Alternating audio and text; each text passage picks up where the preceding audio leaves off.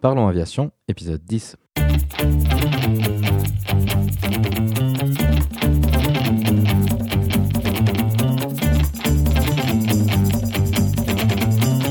Parlons Aviation, le podcast où on parle de tout ce qui vole.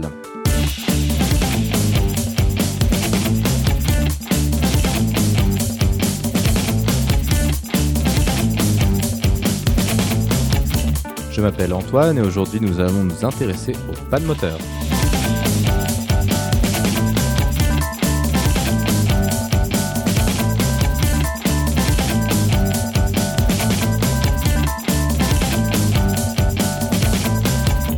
Nous parlerons aussi des actualités avec le premier vol de l'A330 Neo et l'annonce du Falcon 6X. Nous proposerons également la vidéo de la semaine.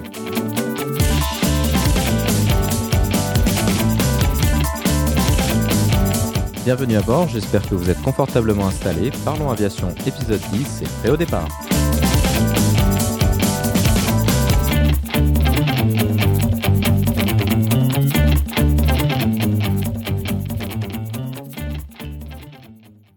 Bonjour et bienvenue dans le dixième épisode de ce podcast. Cette semaine, nous revenons vers un type d'épisode que je n'ai pas fait depuis longtemps maintenant, la discussion technique. Nous allons parler d'un sujet plus orienté vers la technique et les situations anormales avec une discussion sur les pannes moteurs. Nous allons nous intéresser dans un premier temps aux pannes sur les avions monomoteurs avant d'aller en détail sur le cas particulier des avions bimoteurs. Nous discuterons des différentes considérations de performance et de pilotage liées à ces situations d'urgence. Je n'ai pas encore décidé de l'équilibre que je souhaitais établir entre les épisodes plus interactifs, structurés autour d'une interview, et les discussions techniques comme celle-ci ou celle sur le fly-by-wire. Néanmoins, je pense qu'une discussion technique tous les 4 à 5 épisodes est une fréquence qui me paraît raisonnable. N'hésitez pas à nous contacter pour nous donner votre avis à ce sujet ou bien nous suggérer des idées de sujets à traiter. Pour ce faire, vous pouvez utiliser l'adresse email contact@parlonsaviation.com. Comme d'habitude, vous trouverez des informations supplémentaires sur les sujets évoqués pendant l'épisode dans la description. Vous la retrouverez à l'adresse www.parlonsaviation.com/10. Mais avant de parler de pas de moteur, passons maintenant aux actualités.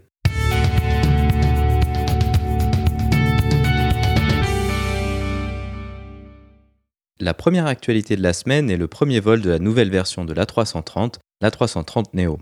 L'A330 Neo est une évolution de l'A330 avec entre autres une nouvelle motorisation basée sur le Rolls-Royce Trent 7000. Cette nouvelle motorisation est une variante du Trent 1000 qui équipe le Boeing 787 et du Trent XWB qui équipe l'A350. Les autres améliorations présentes sur la 330 Neo passent principalement par une optimisation de la voilure avec l'ajout de sharklets très similaires à ceux de la 350. La 330 disposait déjà de winglets similaires à ceux de la 340. Ces nouveaux sharklets ont néanmoins une forme plus fluide et courbée par rapport aux précédents. Le segment de marché visé par la 330 Neo est différent de celui visé par la 350, notamment dans ses versions -900 et -1000. La 330 Neo vise plutôt des routes moins longues avec sa portée de 6550 nautiques, soit environ 12 130 km, et des capacités de passagers légèrement inférieures. Il se place néanmoins en concurrence plus directe avec ce qui devait être la 350-800. Airbus a donc choisi de développer la 330 Neo au lieu de la 350-800 qui, à lui, était annulée. Deux variantes de la 330 Neo devaient être proposées. La version 800 avec une capacité de 250 passagers en configuration biclasse et une version 900 avec une capacité de 287 passagers. La version 900 ayant remporté la quasi-totalité des commandes, il y a désormais peu de chances que la version 800 voit le jour. Avec la baisse récente des prix du pétrole, la 330 est devenue une option intéressante pour les compagnies aériennes car il est moins coûteux que d'autres avions tels que la 350 ou le Boeing 787, malgré une consommation de carburant un peu supérieure à ces derniers et une portée moindre. L'autre avantage de cet avion est que le carnet de commandes d'Airbus est largement moins rempli que pour les autres modèles, ce qui permet aux compagnies clientes de pouvoir en prendre livraison dans un délai plus court. Il sera donc intéressant de voir le succès que rencontrera cette nouvelle version de l'A330 au milieu des nombreux nouveaux modèles d'avions long courrier sortis récemment ou qui sortiront sous peu. Il n'y a cependant aucun doute que les compagnies à la recherche de nouveaux avions long courrier bicouloirs ont un choix large et diversifié. Vous trouverez dans la description des photos de la 330 Neo.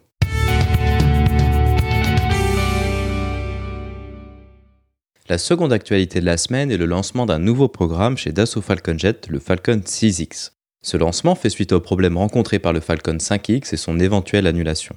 Nous avions déjà discuté du Falcon 5X lors de l'épisode 3. Le Falcon 6X sera motorisé par un Pratt Whitney PW800, qui est un modèle dérivé de la motorisation proposée sur Airbus A320neo et sur le Bombardier C-Series.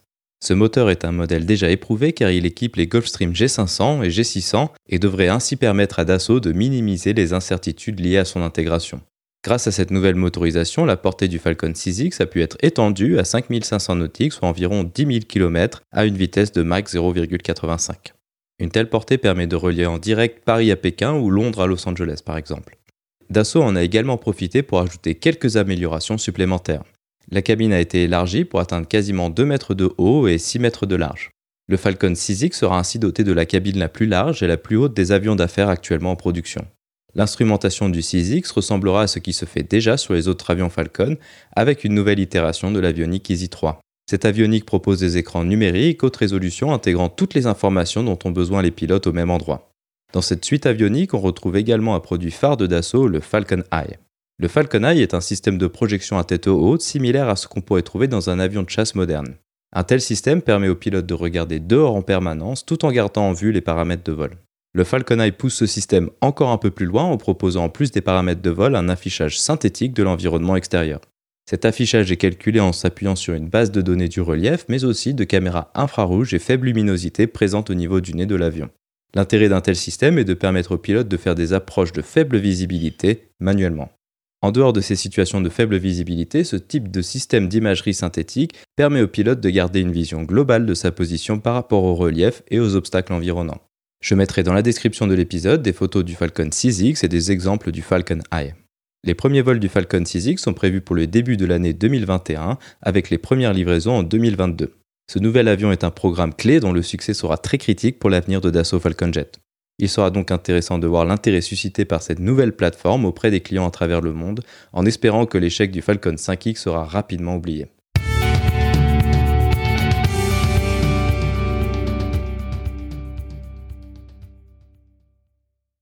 Pour cette rubrique de la semaine, nous allons parler de la panne moteur. Nous passerons d'abord en revue le cas particulier de la panne moteur sur avions monomoteurs, avant de s'intéresser au cas des avions multimoteurs. Nous nous intéresserons premièrement à cette panne lors des différentes phases du décollage. Ensuite, nous discuterons du cas de la panne moteur en croisière. Pour chaque phase, nous irons en détail sur les différentes considérations de performance ainsi que les conséquences sur la conduite du vol et les systèmes de l'avion. Afin d'anticiper certaines questions et commentaires, je tiens à préciser que l'objectif de cette rubrique n'est pas d'être totalement exhaustif, mais plus de présenter les différents phénomènes de manière générale. Dans le cas d'un avion monomoteur, la panne moteur est une panne extrêmement critique car il n'y a évidemment aucune redondance quelques fonctionnalités du moteur sont tout de même redondées. Par exemple, l'allumage dans les cylindres est doublé et l'alimentation électrique de ce système est indépendant du système électrique de l'avion. Sur un moteur à piston, une panne peut se manifester de plusieurs manières. La manière la plus élégante, pouvant être symptomatique d'une panne d'essence, est un simple arrêt du moteur. Dans ce cas, on peut s'attendre à percevoir des signes de faiblesse ou de tout sautement du moteur avant d'arriver à l'arrêt complet. D'autres types de pannes peuvent également avoir lieu. Par exemple, il est déjà arrivé qu'une tête de cylindre se fissure et expose ainsi le piston, ou bien que la bielle d'un piston se casse et envoie le piston voler vers la tête de cylindre. Dans ce type de cas, les symptômes seront plus flagrants avec un épanchement d'huile important autour du moteur et possiblement une séparation d'une partie du carter qui entoure le moteur. Étant donné la complexité mécanique de ces moteurs à explosion, les différents modes de panne sont très variés. Les avions équipés de moteurs à piston effectuent systématiquement avant chaque vol des essais du moteur contrairement aux avions à turbine. Ces essais moteurs se font le plus souvent au point d'arrêt juste avant le décollage. Lors de ces essais, le pilote mettra le moteur en puissance et testera les deux systèmes d'allumage avant de tester le ralenti. Dans le cas d'avions à pas variable, la fonctionnalité de variation du pas de l'hélice sera testée à ce moment-là également. Ces essais moteurs ont pour objectif de déceler un éventuel problème avant le décollage. Au niveau de la conduite du vol, la panne moteur sur un avion monomoteur est une situation où les actions possibles sont rapidement très limitées. Pendant la phase de roulage au décollage, il suffit d'arrêter l'avion sur la piste. Ceci peut être relativement critique dans le cas d'une panne ayant lieu tard sur une piste relativement courte. Une fois l'avion en l'air, on distingue trois situations. En dessous de 500 pieds, soit 160 mètres au-dessus du sol, la seule option est de se poser droit devant en évitant autant que possible les obstacles environnants. Au-dessus de 500 pieds, mais en dessous de 1000 pieds, l'option de faire un virage d'une trentaine de degrés devient envisageable et fournit un choix plus large d'endroits où poser l'avion. Au-dessus de 1000 pieds, il devient envisageable de faire un demi-tour et de se poser à contresens de la piste. Ces valeurs sont données à titre indicatif et dépendent de chaque avion, mais l'ordre d'idée correspond assez bien aux avions d'aéroclub que j'ai pu piloter. Une situation particulièrement dangereuse sur une telle panne moteur est un demi-tour effectué à une hauteur ne permettant pas de le faire convenablement. Ce type de manœuvre se termine le plus souvent en décrochage, voire en vrille avec un impact avec le sol à haute énergie. Cette issue est évidemment largement moins favorable qu'un posé contrôlé aux abords de l'aérodrome. C'est pour cette raison qu'il est essentiel pour chaque pilote de s'auto-briefer systématiquement la séquence d'événements en cas de panne moteur avant chaque vol. En avion monomoteur, la quantité et la diversité des options dépendent très largement de l'altitude au-dessus du relief. Une fois en croisière, une altitude la plus haute possible permettra d'avoir plus de temps pour réagir à une éventuelle panne et de s'ouvrir un maximum d'options. De manière générale, en volant sur un avion monomoteur, le scénario de la panne moteur doit être gardé à l'esprit quasiment en permanence. Cela nécessite un effort intellectuel permanent pour avoir toujours un plan si jamais ce scénario vient à se produire.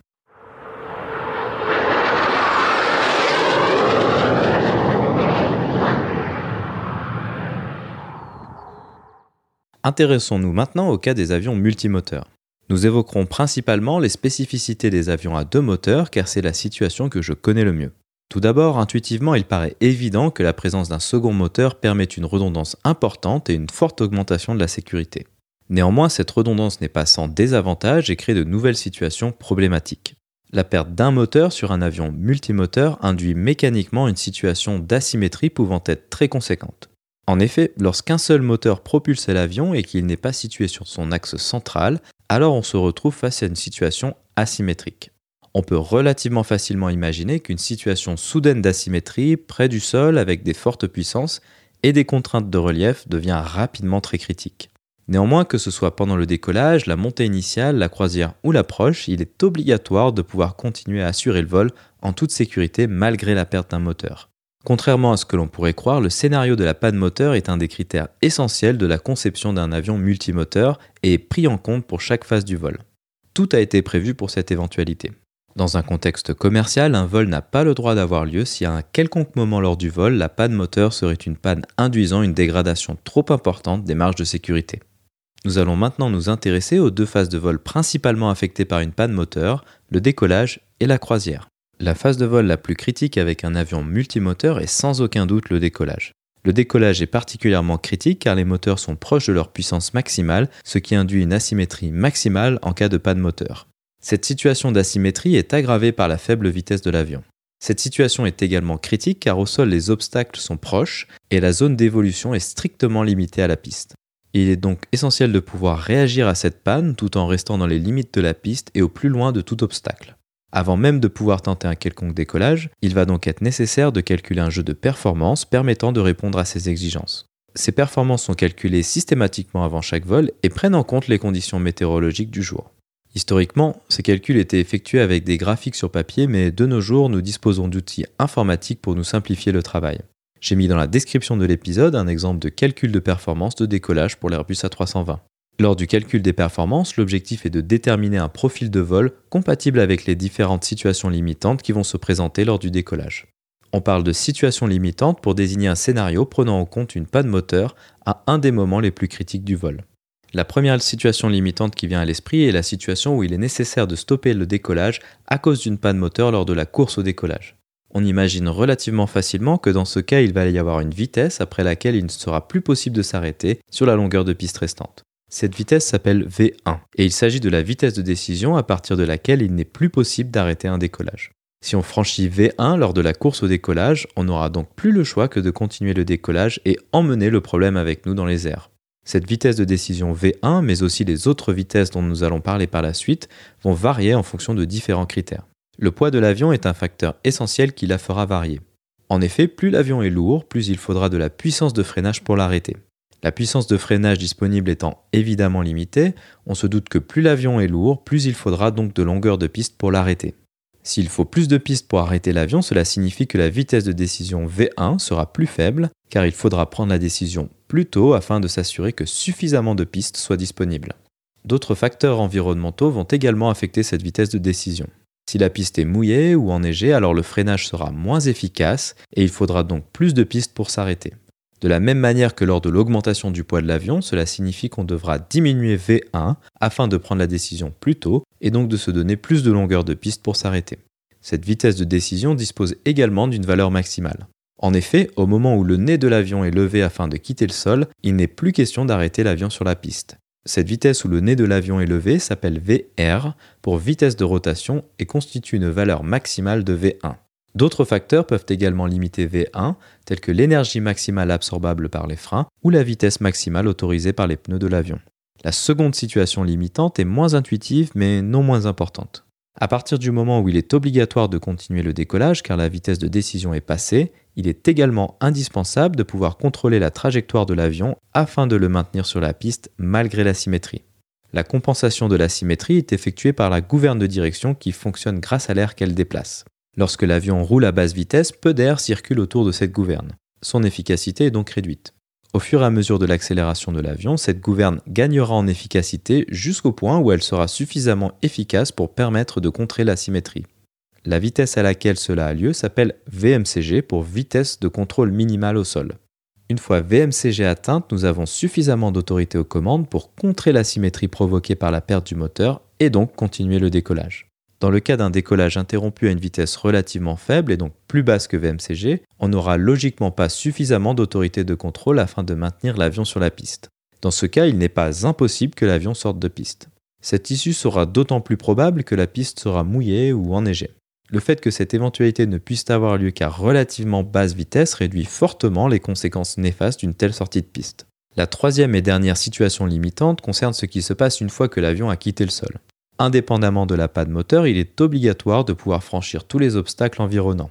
La pente de montée sur un seul moteur est très largement réduite par rapport à deux moteurs et les obstacles deviennent donc une menace très importante. Lors du calcul de performance, il sera déterminé une vitesse de montée optimale sur un moteur. On parle de vitesse minimale de sécurité au décollage ou V2. Cette vitesse donnera le meilleur compromis permettant à l'avion d'effectuer une montée au-dessus des obstacles présents autour de l'aéroport et de conserver une certaine marge par rapport à la vitesse de décrochage. Dans le cas où un aéroport serait dépourvu d'obstacles significatifs, un taux de montée minimal est imposé par la réglementation. De manière globale, ces trois situations limitantes et les vitesses qui en découlent permettent de déterminer à l'avance un profil de vol permettant de continuer le vol en toute sécurité malgré une panne moteur.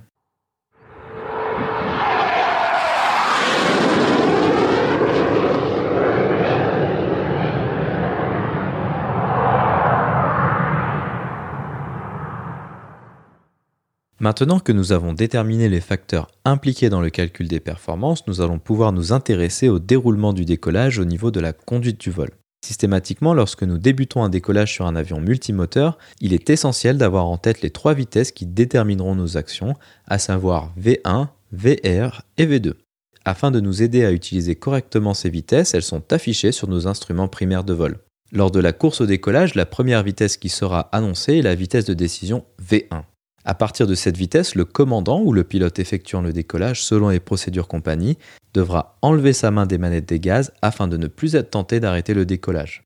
À tout moment avant V1, il est possible d'annoncer stop et de lancer ainsi l'interruption du décollage. Dans ce cas, le pilote tenant la manette des gaz les coupera et engagera les inverseurs de poussée à puissance maximale. Le système de freinage automatique détectera ces actions et commandera la puissance maximale de freinage afin d'arrêter l'avion le plus rapidement possible il n'est pas interdit de continuer un décollage malgré la survenue d'une panne mineure. À une vitesse proche de V1, l'interruption d'un décollage reste une manœuvre relativement risquée et n'est donc pas souhaitable dans le cas d'une panne de faible importance. Sur les avions modernes tels que l'Airbus A320, les pannes mineures ne seront même pas portées à l'intention des pilotes au-delà d'une certaine vitesse. Cela évite ainsi d'interrompre des décollages à haute vitesse pour des pannes mineures avec des conséquences opérationnelles limitées voire nulles. Une fois que la vitesse a dépassé V1, il est alors obligatoire de continuer le décollage. Au niveau du pilotage, l'asymétrie doit être compensée en utilisant vigoureusement la gouverne de direction par le biais des palonniers. Le nez de l'avion sera ensuite levé lorsque la vitesse de rotation sera annoncée par l'autre pilote. Si l'écart entre la vitesse de décision V1 et la vitesse de rotation est important, il peut donc se passer un laps de temps qui paraîtra probablement très long entre la panne moteur et le moment où l'avion sera dans les airs. Une fois l'avion en vol, le train sera rentré et la montée établie à la vitesse minimale de sécurité au décollage V2. Dans cette situation, malgré un moteur potentiellement en feu ou en morceaux, la situation en termes de trajectoire est stabilisée et sécurisée. Un risque important dans la montée initiale est de se lancer dans des checklists trop tôt, avant même d'avoir établi cette trajectoire. Il est absolument essentiel de prendre le temps d'établir cette trajectoire avant d'entreprendre des actions supplémentaires. Les procédures Airbus considèrent qu'aucune checklist ou autre action ne doit être initiée avant d'avoir atteint la hauteur de 400 pieds au-dessus du sol, soit environ 120 mètres. Peu de temps après l'envol, l'autopilote pourra être engagé afin de libérer les pilotes des tâches de pilotage direct de la trajectoire. Une fois que cette hauteur aura été atteinte, le pilot monitoring, celui qui ne pilote pas directement l'avion, confirmera la panne à l'aide des indicateurs présents dans le cockpit. Cette étape est absolument essentielle car elle permet de déterminer si le système ayant déclenché l'alarme est bien correct et lequel des deux moteurs a eu la panne. Plusieurs accidents ont déjà eu lieu lors desquels le moteur fonctionnel a été coupé. Seulement une fois que cette analyse aura été effectuée, les checklists et procédures seront lancées. Ces procédures pourront inclure en fonction des circonstances l'arrêt du moteur et une tentative de redémarrage dans les cas les moins graves. Dans les cas les plus graves, d'autres procédures seront effectuées telles que la déconnexion totale du moteur de tous les systèmes de l'avion et la décharge des produits anti-incendie. Je mettrai dans la description de l'épisode un exemple de procédure de panne moteur et de feu moteur de l'Airbus A320. Une fois les checklists terminées, la situation sera analysée de manière globale et le retour vers l'aéroport sera préparé.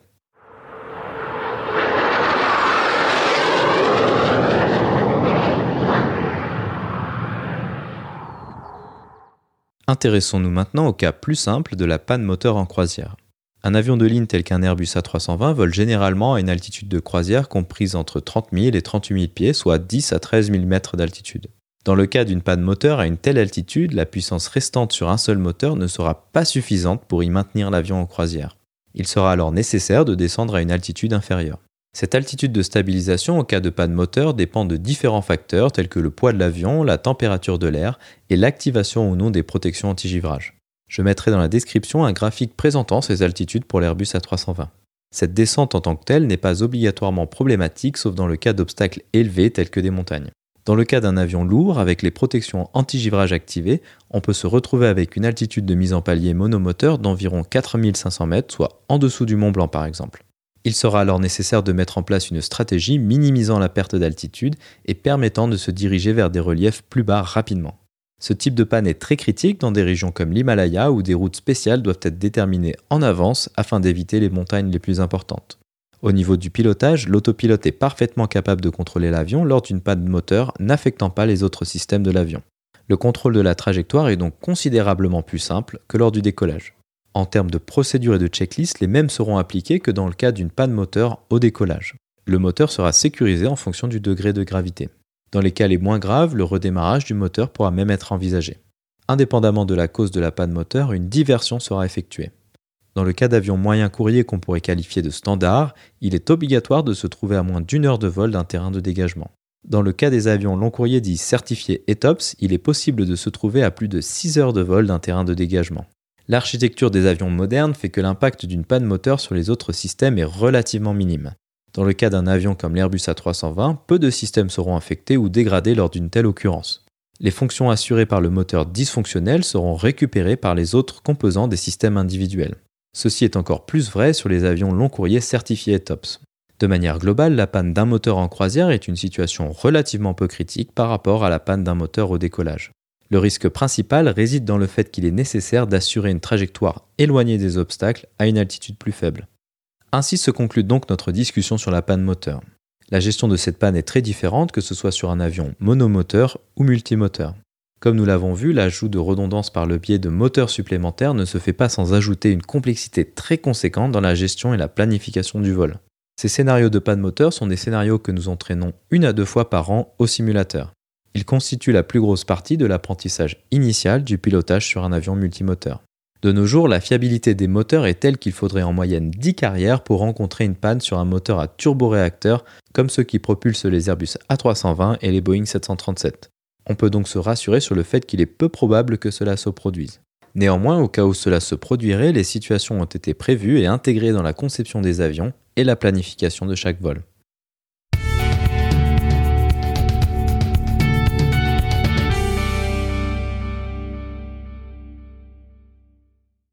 La vidéo de la semaine est une vidéo proposée par la chaîne YouTube de KLM.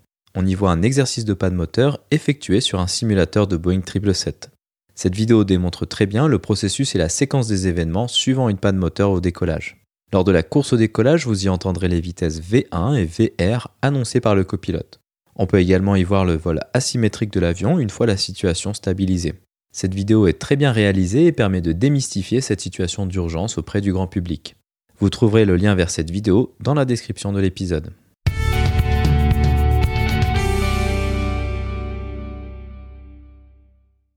Ainsi se conclut donc le dixième épisode de ce podcast. J'espère qu'il vous a plu et je vous invite à vous abonner sur votre application de podcast favori. Également, n'hésitez pas à laisser un avis 5 étoiles sur iTunes, ce qui permettra à d'autres personnes de découvrir ce podcast. La description de cet épisode est disponible sur notre site web www.parlonsaviation.com/10.